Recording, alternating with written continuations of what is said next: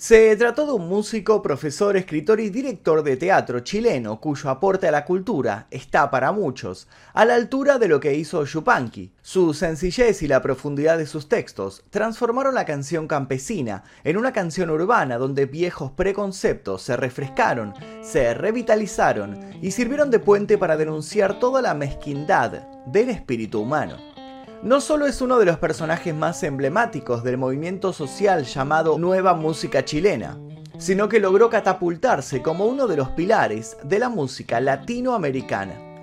Su compromiso social, su activismo y su vínculo con ciertas figuras políticas lo pararon en la vereda de enfrente a la de ciertos círculos que cuando se hicieron con el poder en Chile no dudaron en marcarlo como uno de sus principales objetivos. Hoy vamos a transitar por la vida de este hombre, sus inicios, su constante labor, su lucha contra la opresión.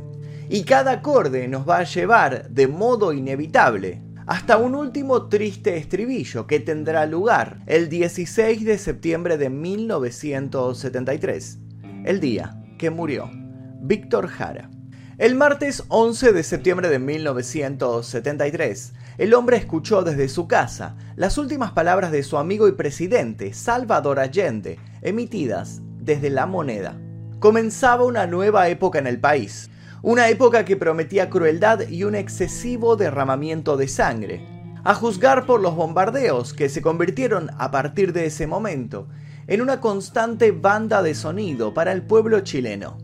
El cantautor de 40 años se despidió de su esposa, tomó su guitarra y se fue a la Universidad Técnica del Estado, hoy la Universidad de Santiago de Chile. Vio que toda la ciudad estaba cerrada. La Junta Militar, respaldada por Estados Unidos, imponía un toque de queda. A pesar de los tanques, las tropas, los disparos y el humo, logró llegar hasta el campus, donde se encontró con sus estudiantes y sus colegas. Juntos decidieron pasar la noche allí para presentar resistencia a las primeras horas de la dictadura, con la incertidumbre llenándolo todo. Eran casi 600 personas las que pasaron todas esas horas sumidas en amargos debates, preguntándose qué pasaría de allí en adelante. Evaluaron también modos de acción contra lo que se vendría, pero ninguno de sus planes se terminaría llevando a cabo. La mañana del miércoles, la UTE fue asediada por tropas militares que ingresaron por la fuerza, a los golpes y disparando. Pronto, todos los que se encontraban en el interior fueron llevados al patio a punta de pistola.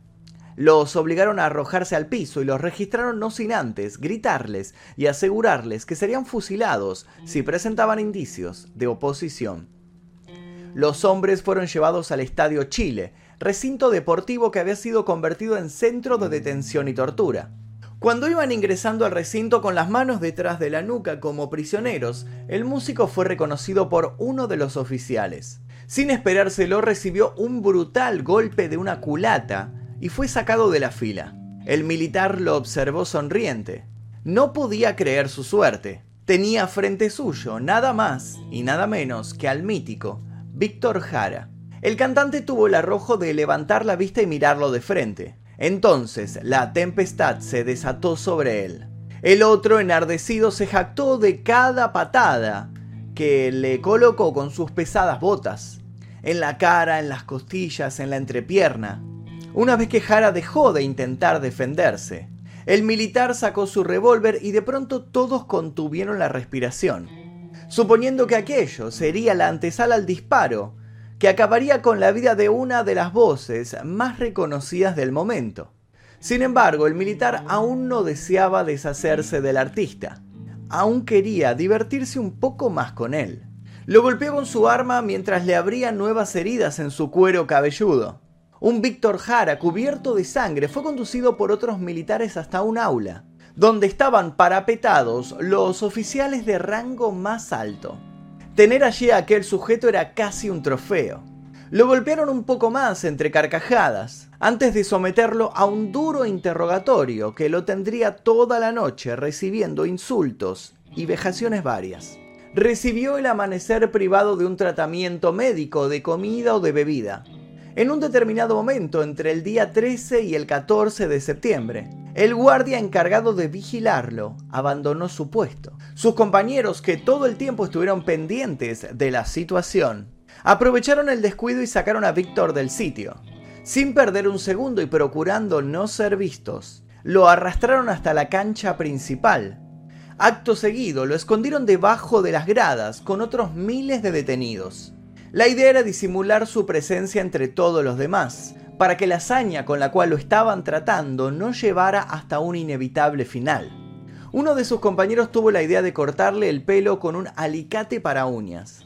Quizás sin sus rizos tan característicos podrían esconderlo con más eficacia. Los que sabían algo de primeros auxilios se encargaron de sus heridas más urgentes. Jara estaba realmente lastimado. Así y todo, no parecía perder cierto halo de optimismo. Una de esas noches corrió un rumor. Dos compañeros serían liberados. Los que quedaron presos se apresuraron a escribir mensajes para que los liberados pudieran entregarlos a sus familiares y a sus amigos. Con la poca energía que le quedaba, Víctor escribió, Canto, qué mal que sales cuando tengo que cantar espanto. Espanto como el que vivo, espanto como el que muero. Esas serían sus últimas líneas a las pocas horas sería descubierto y se lo volverían a llevar ante la impotente mirada de sus amigos, quienes esa misma noche fueron trasladados desde el Estadio Chile al Estadio Nacional. Al salir los apresados atravesaron un recinto en el que vieron tirados en el piso más de 40 bultos. Esos bultos se trataban ni más ni menos que de cadáveres. Uno de ellos era el de Víctor Jara. Muchos no pudieron contener las lágrimas a pesar de saber que eso les iba a significar más y más golpes. ¿Qué había sucedido en las últimas horas de Víctor Jara? La respuesta es muy simple. Cosas horribles. Pero antes de adentrarnos en estos oscuros momentos, conozcamos cómo comenzó todo. Víctor Ladio Jara Martínez nació en septiembre de 1932 en la aldea agrícola de Lonquén, al sudoeste de Santiago. Su padre, alcohólico y violento, lo sentenció a una infancia cargada de maltratos. La imagen de su madre escondiendo moretones se hizo habitual para el pequeño, al que rápido se le hizo carne el concepto de injusticia. Su progenitora intentó a pesar de todo mostrarle un lado más amable de la vida. Ella cantaba, tocaba la guitarra y estaba convencida de que solo la educación podía hacer libre a los niños, por lo que puso todos sus esfuerzos en pos de brindarles herramientas que los ayudaran a construirse un futuro digno. Alentado a no repetir los malos hábitos de su padre, el joven fue elegido mejor compañero del curso durante dos años consecutivos. Ilusionada con poder sacar a los niños del infierno en el que gradualmente se iba convirtiendo su hogar, la madre de Víctor se fue con él y sus hermanos a vivir a Santiago. Eso ocurrió en los años 40. Fueron años difíciles pero ciertamente más calmos. Víctor consiguió una guitarra y comenzó a tocar en el coro de su iglesia. ¿De un modo u otro las cosas habían mejorado para él? Claro que sí, pero no por mucho tiempo. Cuando Víctor cumplió 15 años, su madre murió de un infarto. El joven fue absorbido por la desolación y pasó meses culpando al destino y a su suerte. Dejó que su guitarra se llenara de telas de arañas, perdidas ya todas sus esperanzas. Sus días se volvieron grises. Empezó a ganarse la vida en la carpintería y en el traslado de cargas. Atravesado por una crisis existencial, se volcó a la religión y decidió que ser sacerdote tal vez no era una mala idea. A finales de los años 50 entró en el seminario. Pero aquello decantó en otra decepción. El día que él y otros estudiantes fueron obligados a autoazotarse en una ducha de agua fría por supuestamente haber cedido tentaciones, se dijo que aquello estaba muy lejos de brindarle algún tipo de iluminación. Víctor, sin embargo, aguantó dos años. ¿Por qué tanto? Porque en el lugar pudo aprender canto gregoriano. Sin querer, aquel paso lo había reconectado con la música. Víctor entonces abandonó la escuela de curas, entusiasmado con poder volver al arte.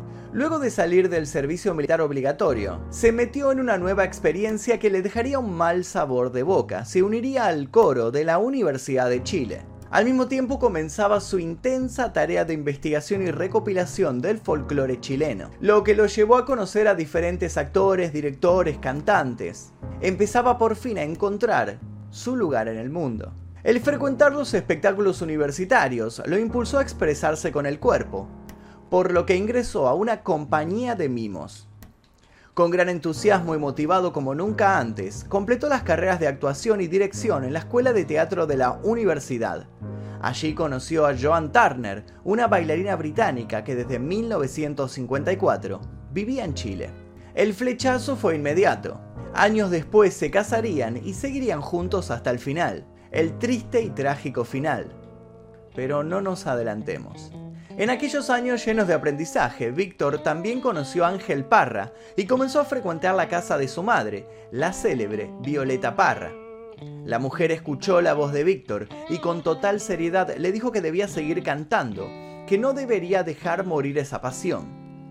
En 1960, Víctor recibió el título de director teatral y pasó a formar parte del directorio del Instituto del Teatro de dicha casa de estudios dirigió varias obras de teatro y obtuvo el premio Laurel de Oro como mejor director del año. Por ese tiempo escribió una canción popular cómica de una mujer beata confesándole sus pecados a un sacerdote. Alguien la metió en la radio y todo se convirtió en un escándalo nacional. Sería la primera vez que lo describirían como un rebelde. Y no sería la última. Víctor tenía un pie en el teatro y otro pie en la música. En ambas disciplinas lograba sobresalir y era condecorado. Sin embargo, sería evidente que si quería lanzar su carrera al próximo escalón, debía priorizar una de sus dos pasiones. Pero la pregunta era cuál. Ya había dirigido en el exterior al elenco del Instituto de la Universidad de Chile cuando en 1964 Ángel y su hermana Isabel abrieron la Peña de los Parra y le harían una propuesta que le forjaría un claro rumbo. Ángel Parra Rolando Alarcón, Patricio Mans y Víctor Jara empezaron a presentar shows que se harían legendarios. Cada uno se presentaba con su guitarra, hacía música, mostraba sus arreglos. Todas las noches eran aplaudidos por miles de personas. Tenían la obligación de estrenar una canción por semana. La voz se corrió. La gente comenzó a hacer colas y colas de cuadra para ver a aquellos cantantes. Víctor creó, gracias a sus versos, una inmediata conexión con el público. Una conexión que se volvería más y más especial. Ya no lo pensó más. Se decidió entonces por la música. Empezó a ampliar su repertorio. Su poesía no tardaría en atravesar las fronteras. Junto con otro grupo de nacientes compositores, Víctor empezó a componer sobre el hombre en el trabajo, en el amor, en la sociedad, empezó a abordar tópicos como el egoísmo, la codicia, la desesperanza, la lucha, la aventura. Se empezó a expresar en la música lo que hasta entonces solo se daba en la literatura.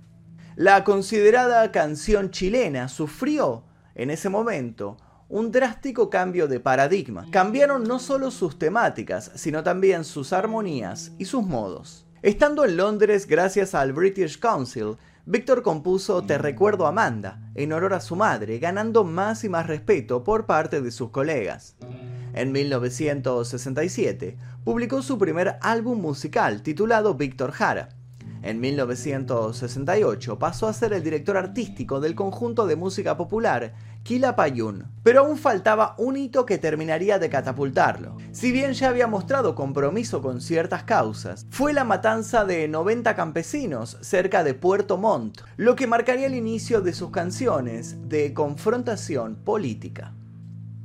La masacre de Puerto Montt, también conocida como Matanza de Pampa Irigoyen, fue una masacre por parte de fuerzas policiales de Chile, ocurrida en la ciudad de Puerto Montt, el 9 de marzo de 1969, durante el gobierno demócrata cristiano de Eduardo Frei Montalva. En el hecho, 11 pobladores murieron a manos de efectivos de carabineros de Chile durante el desalojo de una ocupación ilegal de terreno. Entre los fallecidos había un pequeño de tres meses que sucumbió por culpa de los gases lacrimógenos. 90 personas, entre pobladores y carabineros, resultaron heridas de diversa gravedad, según la versión oficial. La tragedia causó conmoción nacional y provocó una grave crisis política en el interior del gobierno. En una gran manifestación, Víctor se explayó con una canción en la que denunciaba al encargado de ordenar a la policía abrir fuego contra los campesinos. Esa persona no sería otra que el ministro de Interior de la época, Edmundo Pérez, su hobbit, quien más tarde, en 1971, sería asesinado por un grupo de extrema izquierda. El segundo álbum de Víctor, Pongo en tus manos abiertas, de 1969, coincidió con el respaldo que prestó a la candidatura de la Unidad Popular de Salvador Allende como militante de las Juventudes Comunistas. Millones de activistas fueron conmovidos por sus acordes, encontrando en sus composiciones una clara muestra de un ideario generacional que buscaba anteponerse a estereotipos que ya estaban en desuso. Tal fue el impacto de aquellas canciones que su éxito internacional llevó a Jara más allá de su Chile natal para cantarlas en cualquier manifestación progresista o concentración universitaria de otros tantos países, particularmente en la España de la transición.